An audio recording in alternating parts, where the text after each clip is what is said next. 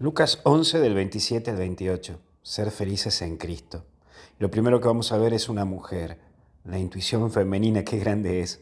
Y hoy me pongo a pensar en tantas mujeres que forjaron la fe de la iglesia en tantos lugares.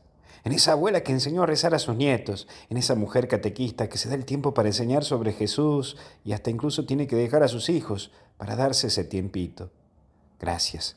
Gracias a tantas mujeres que hoy dan su espacio y recuerdan a tantos que vos y yo somos iglesia.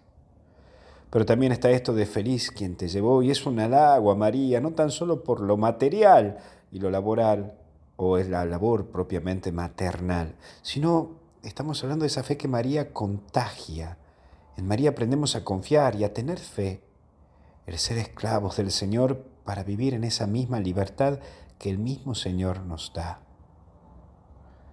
por último, escuchar y practicar. Y estamos llamados a escuchar, aprender, a escuchar y a saber que uno debe callar, darse, darse el tiempo de escuchar.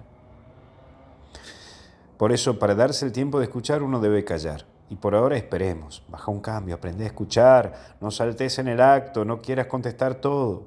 Date tu tiempo, pero que en ese tiempo que te das, déjate escuchar. Déjate escuchar por Dios y escuchar vos.